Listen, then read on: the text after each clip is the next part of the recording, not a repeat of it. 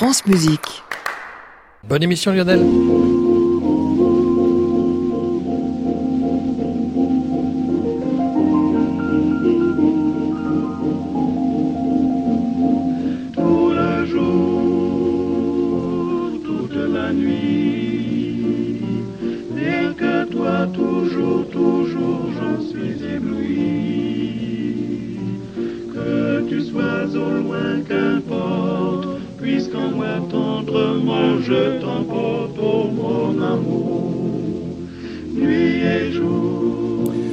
Bonsoir à tous et bienvenue dans le Classic Club. Vous le savez, depuis la semaine dernière, enfin le début de cette semaine, pardon, nous parlons d'Hector Berlioz dans cette émission à l'occasion du 150e anniversaire de sa disparition. Et bien c'est aujourd'hui même, 8 mars 1869, que nous quittait le grand compositeur. Je sais pas si ça se fait un anniversaire de décès. Non, ça ne se fait pas. En tout cas, on y pense bien ce soir. On va y penser d'autant plus qu'on va parler avec mes invités critiques de Berlioz à l'opéra en particulier. Chanter Berlioz, ce sera l'émission, le thème du soir avec aujourd'hui euh, Pierre Flinois de l'avant-scène Opéra et de Classica, Christian Merlin du Figaro et Richard Marté d'Opéra Magazine. Tout Hector avec nous jusqu'à 23h. Bienvenue à tous dans le Club des critiques.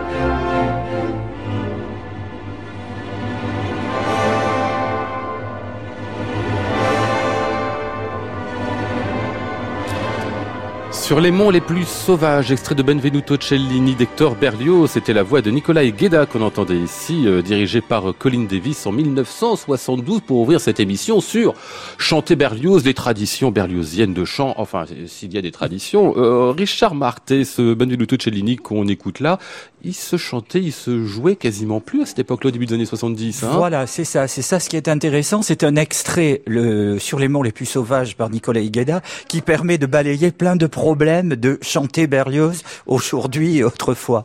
D'une part parce que Benvenuto Cellini a été créé en 1838. Il y a eu quatre représentations à l'Opéra de Paris jusqu'en janvier 1839 et on ne l'a plus revu à Paris jusqu'en 1913.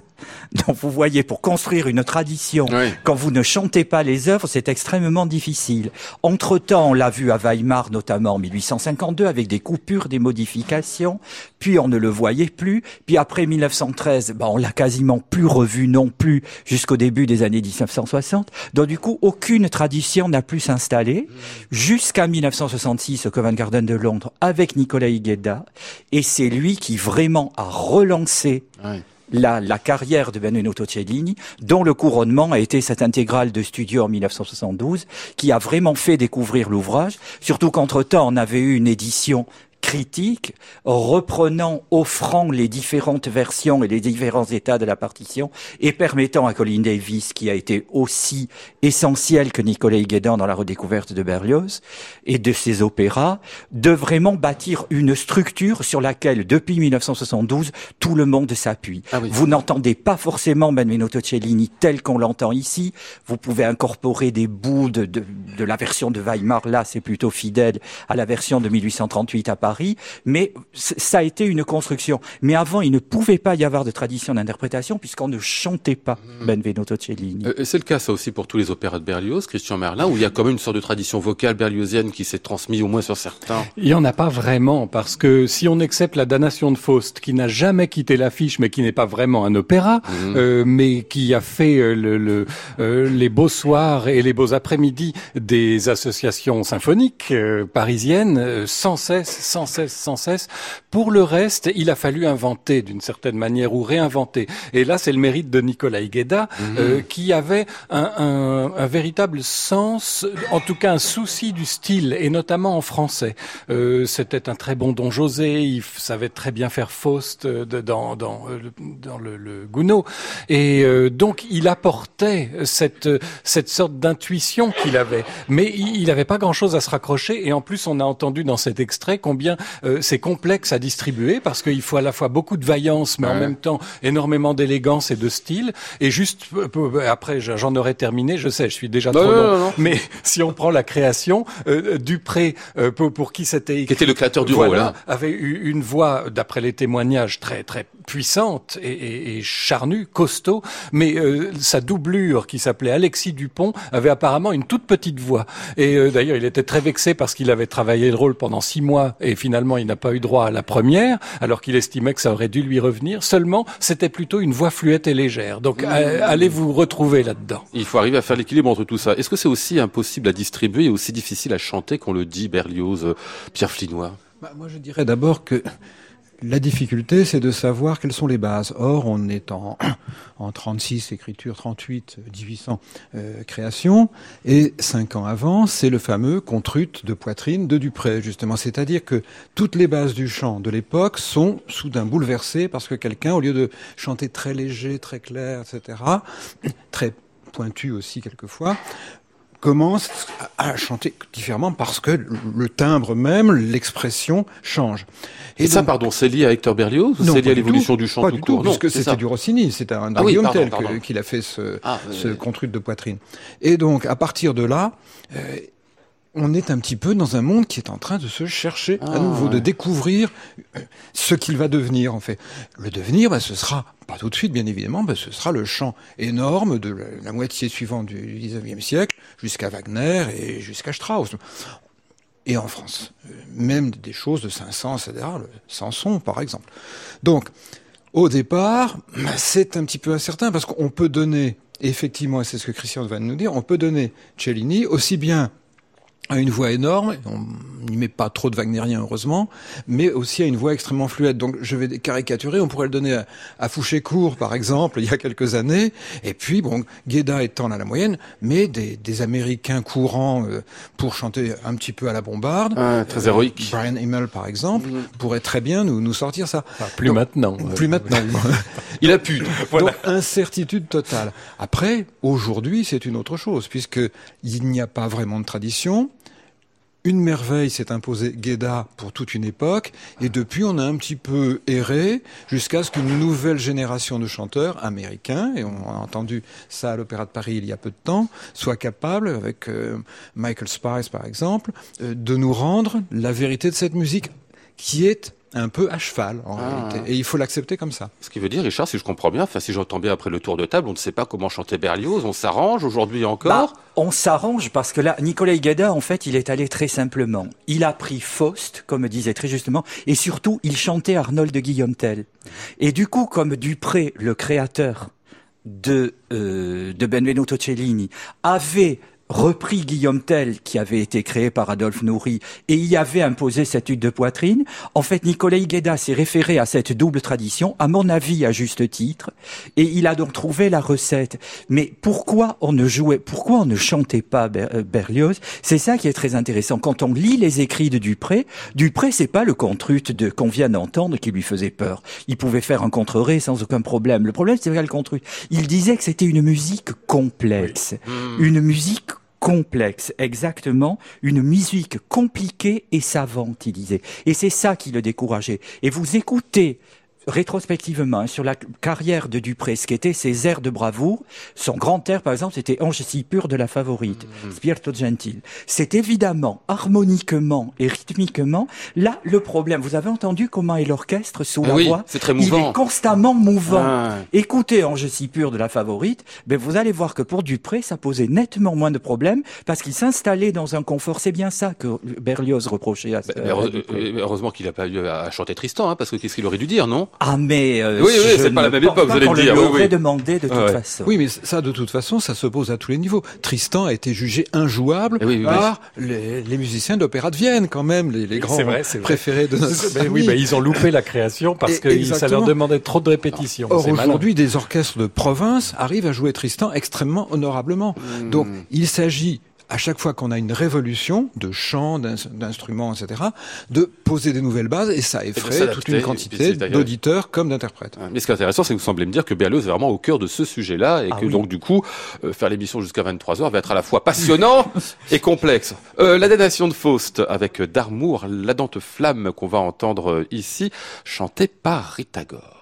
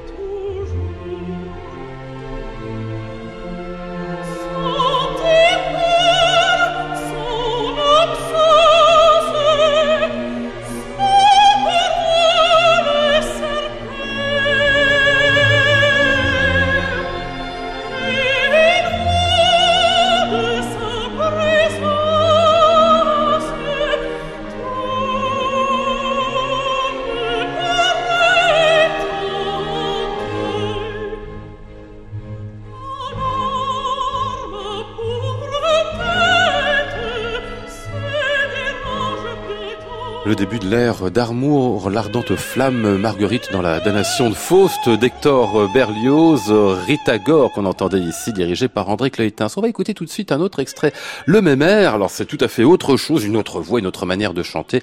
C'est Edith Matisse qu'on a ici.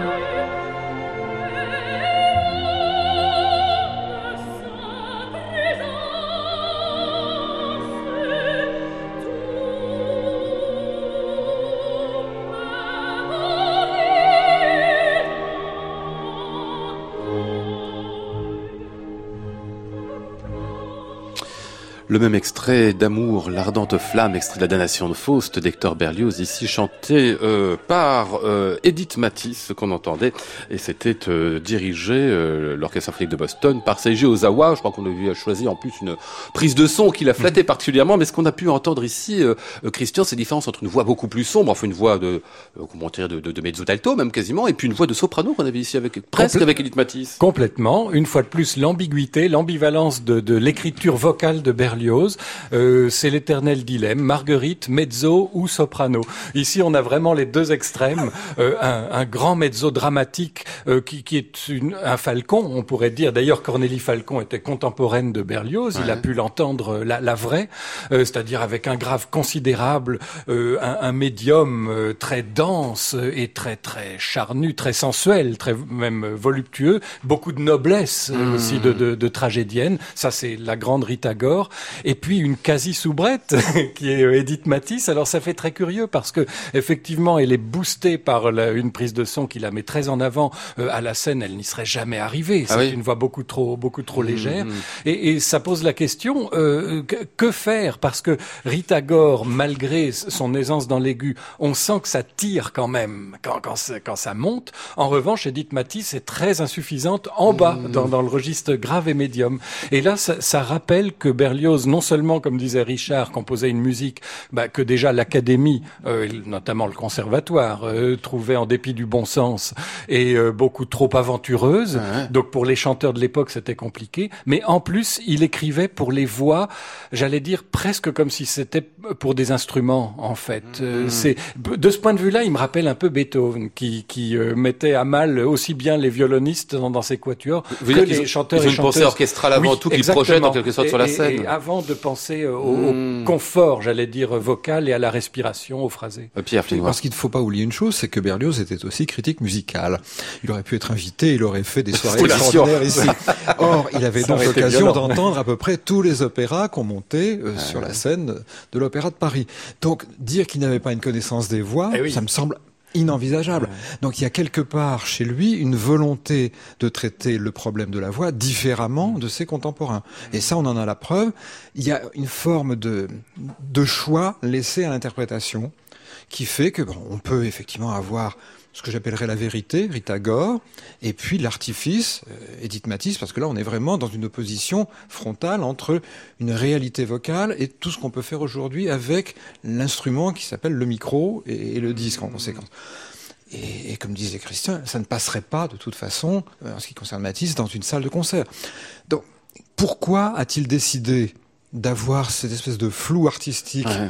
où ce choix, comme je disais, possible est laissé ouvert pour presque chacun des rôles qu'il a écrits, eh ben moi je suis bien incapable de répondre. Ce qui m'intéresse dans son œuvre, c'est justement le fait qu'elle n'est pas aussi aisée d'approche que les autres, et- Mm. et, c'est pour ça qu'il il était un ovni dans son époque. Alors et que qu'il- vous- reste aussi, quelque part, un ovni dans, dans notre époque même. Vous dites bien, à, à raison, il a assisté à tellement de, de- d'opéras, il connaissait ça tellement bien qu'il pouvait pas euh, méconnaître des questions de typologie vocale et de simple faisabilité pour, pour des chanteurs. Oui, et ce qui est amusant, c'est de voir quand il avait tant de mal à essayer de sortir les Troyens de, de la partition et de les amener sur scène, vous dites, mais où trouverais-je une Cassandre? Ah Il n'y en a pas à l'Opéra de Paris. Donc, bien évidemment, pour lui, l'instrument vocal était aussi un instrument théâtral, il fallait quand même des personnalités pour interpréter Berlioz. Et à l'époque, et, c'est toujours vrai, incontestablement. Hum, il n'était pas très réaliste, Berlioz, dans sa manière d'utiliser les voix, euh, Richard. Il était, je, je suis entièrement d'accord avec Christian, il a dit une chose essentielle, il était comme Beethoven. Vous avez écouté Fidelio? Mais- mais- Voilà. Comment est écrit Léonore déjà? Comment est écrit Léonore? Où vous avez aussi des mezzos et des sopranos. Parce que c'est quand même, entre Martha, entre Martha Meudel et Gunnar Janowitz, vous avez quand même une marge hein, sur Léonore de Fidelio. Et les deux y arrivent. Et les deux y enfin, comme elles peuvent. En fait, elles- c'est un parallèle très juste. Mais ce qui est intéressant, c'est que là, on était dans les années 60-70. Rita Gore, Edith Matisse. En ce moment, on n'avait pas le temps dans cette émission de passer les deux extraits, mais ça aurait été intéressant. Euh, Simon Rattle vient de sortir une damnation de Faust chez LSO, live, avec une mezzo Karen Cargill, qui est vraiment une mezzo sombre, façon Rita Gore. Eh bien, à la fin du, je crois, le mois prochain, Erato euh, Warner Classics va enregistrer la damnation de Faust à Strasbourg avec Joyce De Donato, mezzo complètement aigu, tendant vers le soprano. C'est-à-dire en 2019, on en est à la même problématique où Rattle d'un côté, John Nelson de l'autre, une firme de disques une autre, prennent deux opposés vocaux. Ça ne change pas. et ça n'existe pas un- un- une sorte de solution intermédiaire? Non, ça c'est c'est pas vrai. Ce sera forcément affreux. Ah bon. Ce que je trouve intéressant, c'est qu'on a justement la liberté du choix. On a une ouverture extraordinaire. On- Il y a tellement d'œuvres où il y a vraiment une seule façon d'interpréter, une seule façon de faire. Berlioz, c'est toujours prêt à exploser parce que c'est toujours en plein risque, en pleine excitation de la part des interprètes, de la part du chef, etc. Et en conséquence de l'auditeur. Tandis que si vous êtes sûr que ça va être comme ça, bah, pff, on Ouais. s'endort là. Christian, il, un dernier il- mot Il aimait le danger, mais aussi, je crois qu'il a- il était très idéaliste. Il rêvait de quelque chose, justement, d'un absolu qui, qui mêlerait tout. Et il voulait un peu le beurre et l'argent du beurre, c'est-à-dire à la fois une très belle technique vocale et un, un très grand investissement euh, dramatique. Et c'est extrêmement compliqué à avoir tout ça à la fois. Alors, on va peut-être retrouver ces questions-là ou d'autres dans ce qui suit.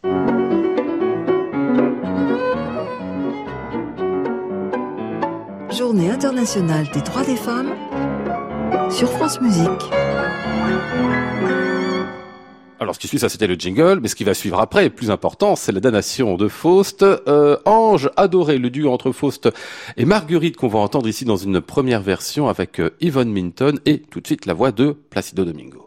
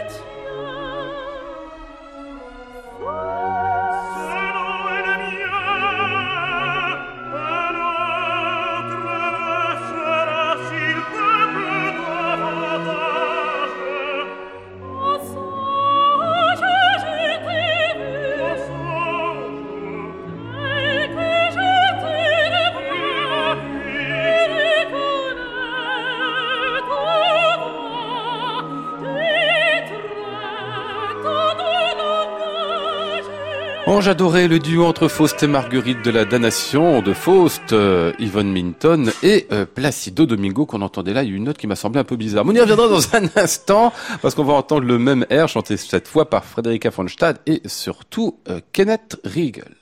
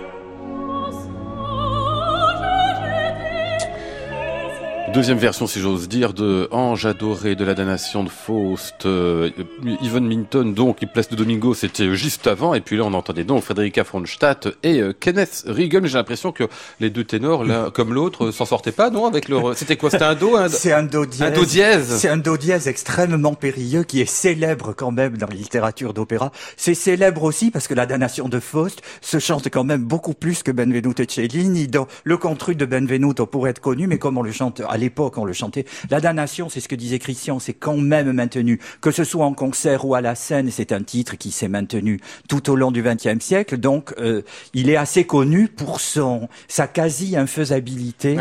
C'est alors Nicolas Gueda le fait très bien, mais on n'allait pas repasser Nicolas Gueda. Ce qui est intéressant, là, d'abord, c'est la difficulté de ce rôle de Faust, qui est tantôt touche au baryton dans certains passages. Là, on est dans un ténor belcantiste, on est dans l'affiliation de Benvenuto Cellini, en fait, de, de la favorite, de tout. ce- Et donc, trouve, c'est une quadrature du cercle autour de laquelle les ténors tournent. Et surtout, ce qui est intéressant, c'est là encore Berlioz ouvert à tout, c'est la différence stylistique. Placido Domingo chante au mieux Manrico du Trouvert, et je suis gentil, en pataugeant tant qu'il peut, parce que de toute façon, il, il, il applique un style n'arrivant pas à définir ce qu'est le style de Berlioz, parce que c'est extrêmement difficile à définir, comme on l'a dit tout à l'heure. Il applique ce qu'il connaît, c'est-à-dire le Verdi. Et Kenneth Riegel, de son côté, qui est le Don Ottavio du film Don Giovanni de Joseph Losey, donc lui, c'était à la base surtout un ténor euh, mozartien, mais il a fait aussi Hoffmann à l'Opéra de Paris. si Après. Gueda. Voilà, après Gueda. Il essaie de s'inscrire dans l'affiliation de Nicolas Gueda, alors, avec des moyens moindres. Mais c'est la preuve, et encore aujourd'hui, comme dit Donato et Karen Cargill, que je venais, encore aujourd'hui, vous avez tout le monde dans Faust. Ça va de Jonas Kaufmann à Michael Spies, en, pa- en passant par euh, John Osborne, par tous les ténors, et en fait, et chacun se dépêtre à sa manière et applique et sa vocalité et son style avec des bonheurs divers. Mhm. Euh, des bonheurs dans cet air-là qui, qui sont assez rares, j'ai l'impression quand même, hein, euh, Pierre Flinois, dans celui qu'on vient d'entendre là. La vraie question, c'est faut-il les donner à des gens qui ne peuvent pas les chanter, ces airs Mais inchantables qui peut les chanter? Bah, c'est bien le problème, Ah ouais, c'est encore ça. une fois. Donc, il faut savoir sélectionner. Ou alors tricher, ce que font certains chanteurs admirablement en, en se mettant sur la note, je dirais, de l'orchestre et non pas en essayant de pousser malgré tout ou en esquivant la chose. Bon, après, s'il y a une intensité d'interprétation, bon, on peut excuser Bien sûr, note oui, bah oui. difficile. Mais il y a, il y a des gens, je, je me souviens d'Edda Moser dans Popol, euh, Popoli qui n'avait plus la note pour le faire, mais qui la faisait disparaître dans l'orchestre. C'était extraordinaire. Bon, bah là, c'est pas extraordinaire parce que bah, c'est un petit peu dur à avaler. On s'amuse surtout. Ouais, En revanche, il y a une chose peut-être euh, que ces dernières années, euh, on, on a vu revenir euh, avec une certaine maîtrise, c'est c'est celle de ce qu'on appelle la voix mixte. Là, là, le problème, c'est par exemple Domingo, il, il essaye de le poussé en force et puis ça coince. Euh, normalement, on, on peut imaginer que c'était fait plutôt en voix sinon de tête, du moins mi pas en falsetto non plus parce que ce serait pas beau, ce serait un peu ridicule, mais en voix mixte. Et aujourd'hui, justement, des gens que citait Richard, des euh, euh, Michael Spires, John John, Osborne. Osborne, ils maîtrisent ces techniques-là issues du bel canto. Là, ça, ça devient intéressant parce qu'on est à la frontière. euh, on sent qu'on passe de Rossini à autre chose, mais sans le renier complètement. Oui, mais Monsieur Spice et Osborne sont des gens cultivés. C'est vrai. Et pardonnez-moi, Monsieur Domingo, ça n'est pas quelqu'un qui a cette culture du chant français, parce qu'il fait un peu n'importe quoi, que ce soit d'ailleurs dans le Don Carlo français, euh, etc. Donc, bon, là est le vrai problème. On ne peut pas chanter cette musique sans en connaître le contexte, le background, euh, parce que sinon on va dans n'importe quoi. Et c'est l'absence de référence, c'est l'absence d'histoire du chant, du chant berliozien qui nous a mené à ça. Euh, Mais on, on verra tout à l'heure qu'il y a quand même des gens dans l'histoire qui avaient le sens de, de ce. De, de- de ce- toute façon, faut quand même être honnête. Hein, le contre dièse pour Placido Domingo, c'était quand même très très au-delà de ses possibilités à son zénith, même avec tous les artifices. C'était pas sa note. Déjà que le contrut à la scène, c'était rarissime. Il transposait la bohème pour cette raison chaque fois qu'il chantait cet opéra. Et Dieu sait qu'il a chanté. Même chose pour le trouvère. Contrut, il n'y arrivait pas. Contre dièse aurait été. D'ailleurs, là, je me demande quelle est cette note. Comment il y est arrivé? Lui-même, d'ailleurs, a dû s'étonner. il, il a l'air de se de- de pas trop savoir non-même. C'est bizarre, hein, ça ressemble à rien. Non, non, ce c'est rien. Étrange. Classic Club, Lionel Esparza, France Musique. Allez, on va laisser Faust de côté. Si vous le voulez bien, on va aller vers les euh, Troyens et entendre euh, ici euh, Georges Thiel chanter Aîné.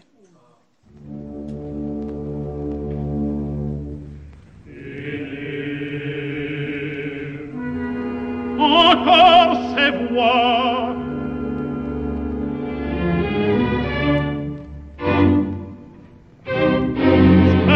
Spectres inexorables, je suis barbare, ingrat, vous l'ordonnez, grand Dieu, et j'y vole, dis donc, en détournant les yeux. Debout, Troyens, éveillez-vous, alerte, est bon, la mer nous est ouverte. Éveillez-vous, éveillez-vous, il faut partir avant le lever du soleil.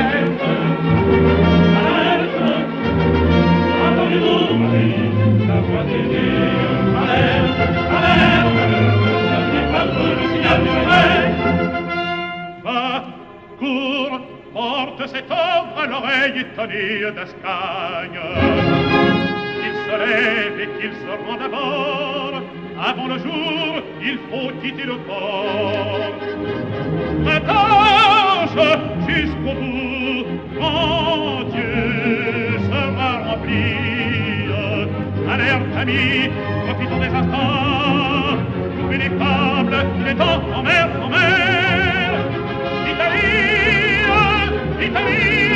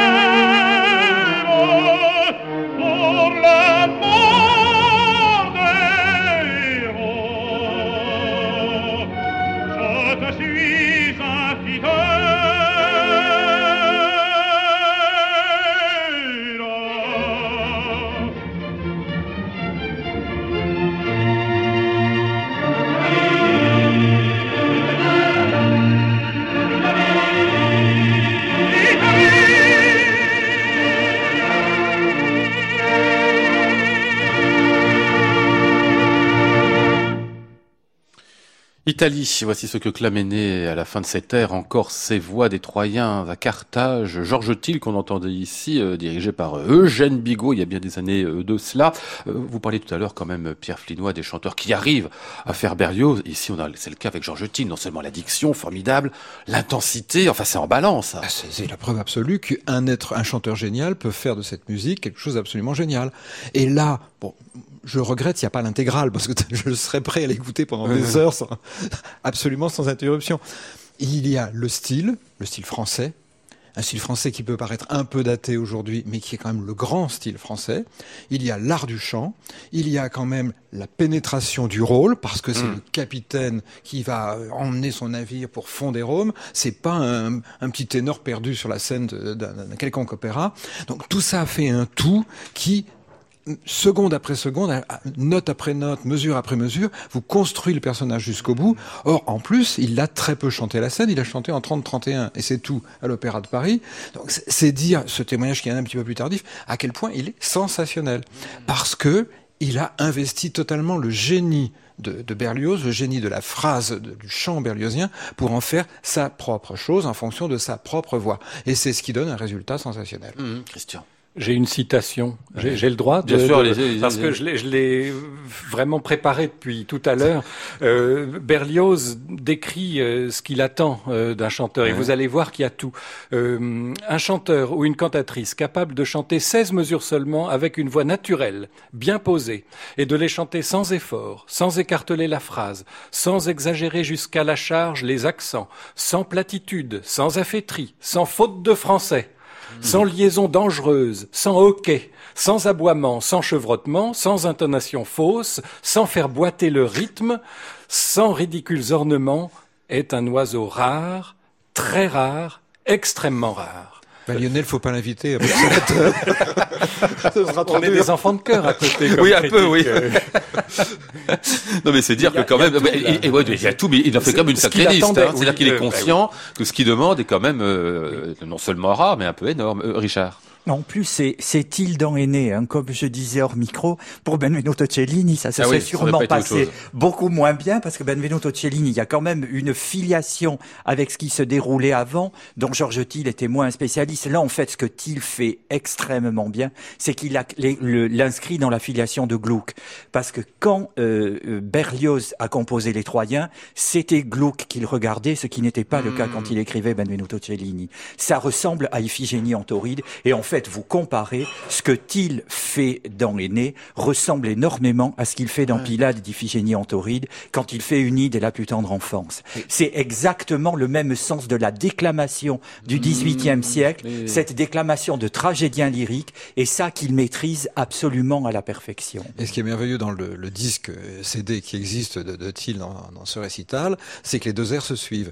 Et alors là, vraiment, le rapport est évident. Mmh.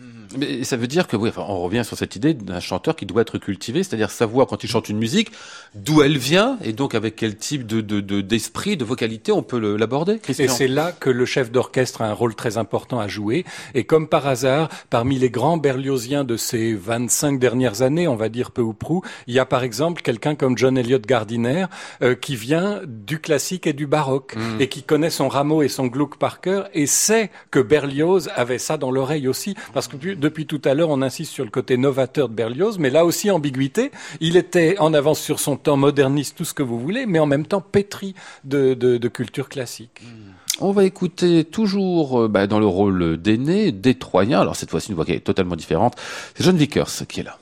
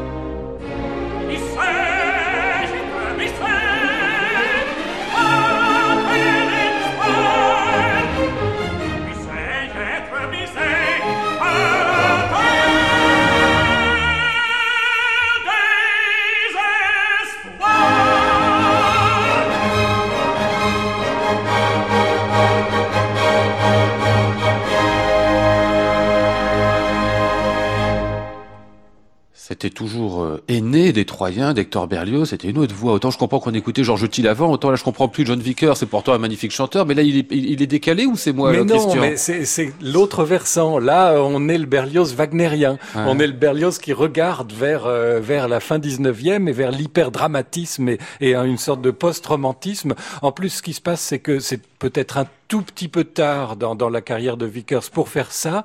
Et, et là, cet extrait précisément met en, en, en avant euh, ce qui était la caractéristique majeure de Vickers, euh, qui était son timbre nasal. Ouais.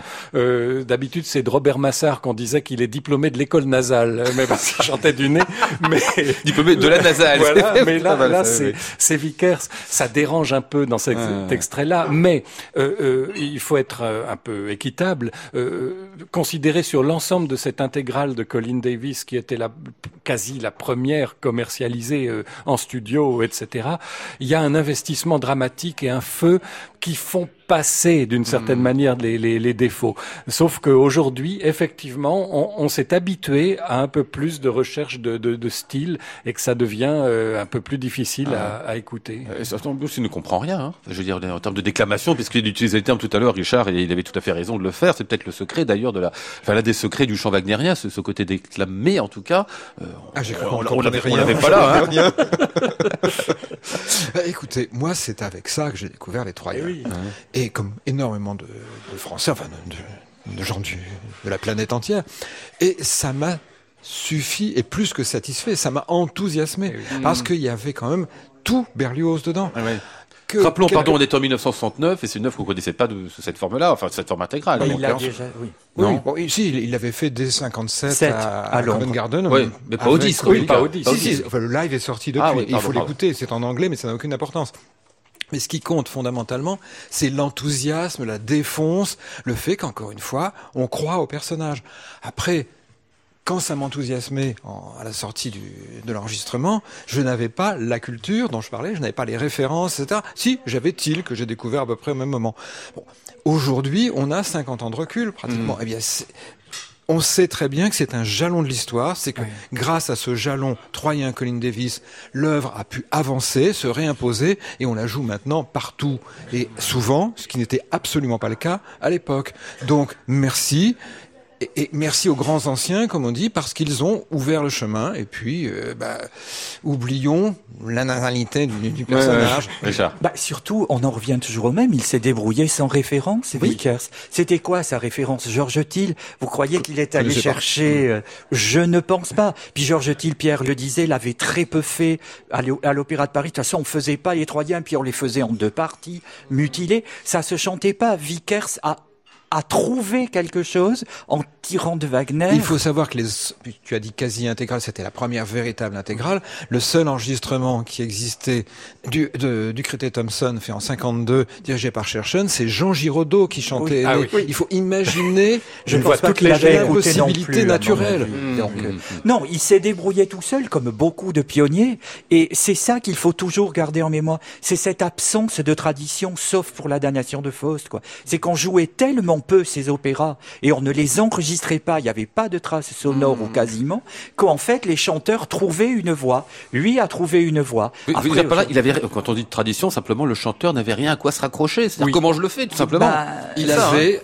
en 1957 Kubelik parce que c'était un grand chef et il avait en 1969 et avant Voilà. à Covent Garden Colin Davis parce que c'est des gens qui aimaient cette musique et Ouais. d'instinct. Je veux dire, il n'avait ce- pas de modèle vocal pour Non, le faire, c'est ça non, absolument Non, pas. en 57, quand il est arrivé à Londres du Canada, c'est un des premiers rôles qu'il a chanté, John Vickers, en anglais en plus. On lui a filé ça.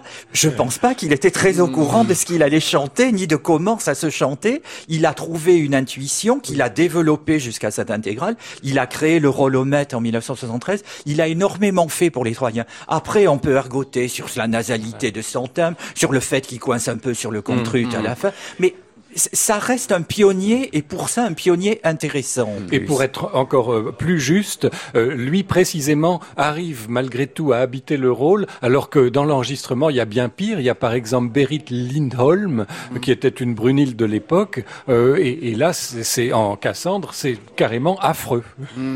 Allez, on va écouter, si vous le voulez bien, en revenant une voix de dame. Eleanor Steber, c'est Pierre Finois qui est arrivé avec ce disque. On va faire un petit pas de côté, vers les nuits d'été, en délaissant juste quelques instants l'opéra.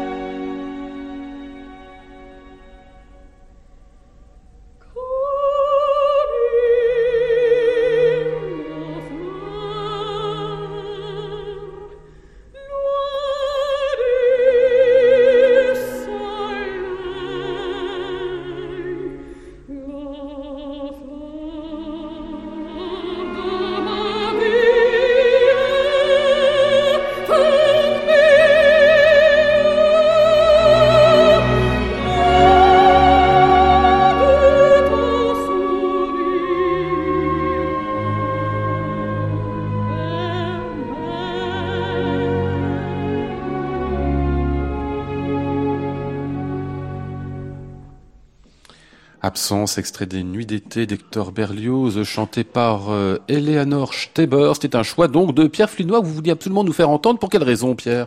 Parce que en faisant la discographie des Troyens récemment, j'ai réentendu l'enregistrement live euh, où elle chante Cassandre en 1960 à New York et que c'est absolument une Cassandre sensationnelle. Parce que, comme ici, il y a le français, et avec un style absolument mais majeur, majuscule, vous comprenez la moindre voyelle, la moindre consonne, mais aussi la moindre intonation. Ça n'est pas quelqu'un qui ne comprend pas ce qu'elle chante, de toute façon. Elle est américaine, rappelons-le. Elle est américaine. Ça, hein. Et c'est quelqu'un qui chantait aussi bien du Bach que euh, Elsa à Bayreuth en 1953. etc. Donc, il y a là un génie d'interprète qui rejoint, avec des difficultés moindres peut-être, mais enfin Mitropoulos c'est quelqu'un qui s'est dirigé et qui sait lâcher l'orchestre. Les micros sont très bien placés, je l'entends, mais il y a quelqu'un qui est capable de donner encore une fois au génie de la, de la mélodie tout ce qu'il y a comme contenu. Et ça n'est pas une question de, de nationalité, Oui, encore oui. une fois, c'est simplement l'art du chant et de la pénétration de cette musique. Là où c'est vraiment pas une question de nationalité, parce que c'est souvent des Anglais qui nous l'ont fait découvrir, c'est du côté de la direction d'orchestre Christian Merlin. Il faut évoquer quand même quelques noms. Colin Davis, qu'on a déjà euh, Ah oui. nommé dans cette émission, Johnny Elliott Gardiner, qui ont fait beaucoup aussi pour arriver à définir finalement cette vocalité berliozienne. C'est beaucoup venu des Anglais. Il y a une passion des Anglais pour Berlioz, euh, et, et, euh, jusque chez nos confrères critiques musicaux, hein, quand ils voient que nous, parfois on traîne un peu les pieds pour aller voir du Berlioz. En gros, ils nous disent ah ben oui c'est vrai, vous êtes français. En fait, il faut être anglais pour aimer Berlioz. Ils ont une explication à ça d'ailleurs. Euh, on en a une. euh, Personne, pas, non pas vraiment. Je, Bah sais, je pense que Sir Thomas Beecham a fait beaucoup pour euh, amener euh, le- la connaissance de Berlioz parce que lui adorait ça et c'était un homme très très influent. Mais Colin Davis a eu un rôle absolument considérable de manière volontariste en décidant de tout enregistrer. Gardiner ensuite pour faire connaître, le, comme je vous disais tout à l'heure, le lien de Berlioz avec la, la musique de l'époque classique. Ouais. Donc et, et aussi pour retrouver les instruments d'origine, les couleurs instrumentales, euh, peut-être un peu moins tonitruantes euh, du coup. Or, juste un tout petit mot, euh, Berlioz à son époque se plaignait un que les salles de théâtre étaient trop grandes et deux que le diapason était trop élevé. Ah oui. Tout ça sont des problèmes qu'on a aujourd'hui. Lui s'en plaignait déjà, donc il ne voulait pas que ce soit criard ou euh, ou, ou Hmm. trop trop volumineux. Euh, et aujourd'hui, John Nelson, qui qui euh, est un Berliozien absolument fanatique et qui euh, s'est Avec lancé ces Troyens, d'ailleurs, qu'on a- et- qu'on a vu arriver et il y a dont quelques on a mois. dit, enfin, je me souviens de Mm. Richard disant si je devais maintenant conseiller une intégrale des Troyens, euh, ce serait celle de John Nelson. Hum. Les chefs d'orchestre, c'est une chose. Il vient de dire quelque chose aussi, euh, Christian, que les salles étaient euh, trop grandes du temps de Berlioz. Ce qui veut dire qu'il n'avait pas besoin de, enfin, il ne pensait pas pour ses propres opéras à des pétoires, quoi, mais vraiment à des gens qui soient du côté de la, encore une fois, j'y reviens, du texte, de la déclamation, Bah, Richard. on, on peut s'occuper du texte de la déclamation sans être une pétoire. Ceci dit, quand on voit l'orchestre des Troyens et ils savaient exactement ce qu'ils voulaient, il faut quand même une voix pour passer au-dessus. Hein. Ouais. Alors le problème, c'est qu'il ne l'a jamais vu en entier de son vivant. Euh, il en a vu qu'un bout euh, dans des dans des conditions précaires. Donc Comment aurait-il, là aussi, on peut pas savoir, hein, comment Berlioz, dans euh, mettons s'il avait vécu jusqu'à l'ouverture du Palais Garnier, on lui aurait monté les Troyens, comment aurait-il appréhendé ça? Quelles, est- quelles sont les voies qu'il aurait cherchées? C'est ce que disait, je crois que c'est Pierre qui le disait tout à l'heure, ou, ou Christian, des voies rêvées. Il a beaucoup rêvé, le pauvre, parce qu'il a jamais eu vraiment ce qu'il voulait, et quand il l'avait à la rigueur, hop, il y avait que deux représentations, et après ça disparaissait de l'affiche, pour des raisons X, Y, Z, et surtout parce qu'on trouvait sa musique soit ennuyeuse, soit trop compliquée. Par exemple, le ténor Roger, qui a créé la damnation de Faust, il, il aimait beaucoup Berlioz, mais il disait lui-même, il avait rien compris à la damnation de Faust. Il a créé Faust, mais c'est une musique qui lui échappait. C'était trop compliqué, trop, un peu comme Dupré d'Ancellini. C'est, donc, c'est, c'est quand même le gros problème de Berlioz, quoi. On va fermer cette émission avec Régine Crespin. J'ai l'impression qu'on on revient toujours un petit peu là quand il est question de, de chant berliozien. À elle, pour quelle raison, euh, Pierre Flinois? Il s'est passé un truc là? Elle a, trouvé quelque chose? Mais non, c'est exactement la rencontre entre une musique et une interprète, une fois de plus. Euh, Stieber est une référence pour les nuits d'été pour moi, mais Crespin est évidemment l'autre référence absolue des nuits d'été. Et malheureusement, l'industrie du disque n'a pas été présente, et d'ailleurs, les, les salles de spectacle elles-mêmes n'ont pas été suffisamment présentes pour lui offrir ce qu'on aurait dû lui offrir à l'époque, un enregistrement intégral des Troyens, euh, des représentations intégrales des Troyens. Elle, elle a toujours des, machins qui duraient deux heures et demie, où il y avait 17 minutes de la prise de Troyes, et ensuite sa mort était coupée en deux. C'était la tradition, c'était scandaleux. Or, quand on a quelqu'un qui, une fois de plus, s'investit avec un génie particulier de la langue, comme l'avait Crespin, et le sens de cette musique, on- c'était l'occasion de, de montrer à quel point euh, Berlioz n'était pas un rouquin de rien, comme l'avait écrit une journaliste scandaleuse dans Elle. Ça m'avait choqué en 1974 quand le billet Berlioz est sorti, et même Mitterrand s'en est offusqué Non. dans un de ses livres. Donc c'est Ça veut dire qu'il elle. Bon, donc c'est une vraie rencontre. Ah ouais. Euh, Christian. Oui, et peut-être euh, justement la quadrature du cercle. Tout à l'heure, on avait Gore euh, et Matisse, euh, grand mezzo et, et, euh, petit soprano fluet. Crespin, c'est c'est juste l'alliance idéale, non, entre les deux. Enfin, il me semble. C'est une soprano avec un médium extrêmement corsé, un graveron. C'est la Marguerite idéale dans la damnation de Faust à sa grande époque, j'entends bien. C'était la Marguerite idéale et elle pouvait faire Didon et Cassandre aussi bien, parce qu'elle elle n'est pas la seule à avoir fait les deux rôles, mais elle pouvait faire l'un aussi bien que l'autre. Et surtout, c'était une immense Iphigénie de Gluck. C'est un des plus beaux rôles de Crespin, c'est l'Iphigénie en tauride de Gluck. Et elle a porté ça aussi aux Troyens et à la damnation de Faust. Pour moi, c'est la quintessence, et c'est dommage qu'elle ait été obligée d'annuler l'intégrale de la damnation de Faust, où elle a été remplacée par Janet Baker. Eh bien, on va l'entendre euh, en Didon ici, euh, Régine Crespin.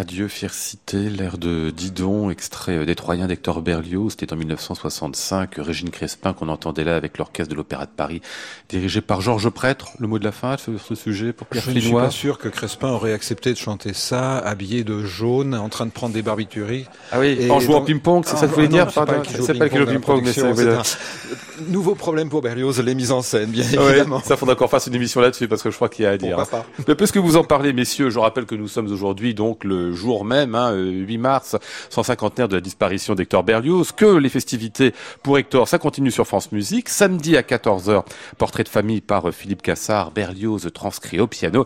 Dimanche, vous aurez la tribune des critiques de disques autour des nuits d'été, sera diffusée à 16h avec Jérémy Rousseau, bien sûr. Et puis la diffusion des fameux Troyens de l'Opéra Bastille qui vous ont tellement scandalisé, ce sera euh, dimanche, pour dimanche à l'Opéra par Judith Chen, à 20h. Nous étions ici avec Pierre Flinois, Richard Marté Christian Qui, comme vous l'aurez compris, ont fait toute la programmation de l'émission. Ils nous ont appris plein de choses en plus. Merci messieurs.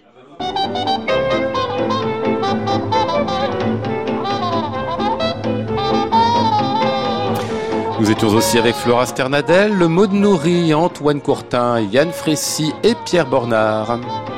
Voici le ciel peuplé de ces moutons blancs, voici la mer troublée, spectacle troublant. Je vous retrouve lundi, nous serons avec Bernard Cavana, Noémie Schindler, Harry Van Beck et Marc Monet. Nous parlerons d'un concerto pour violon à venir.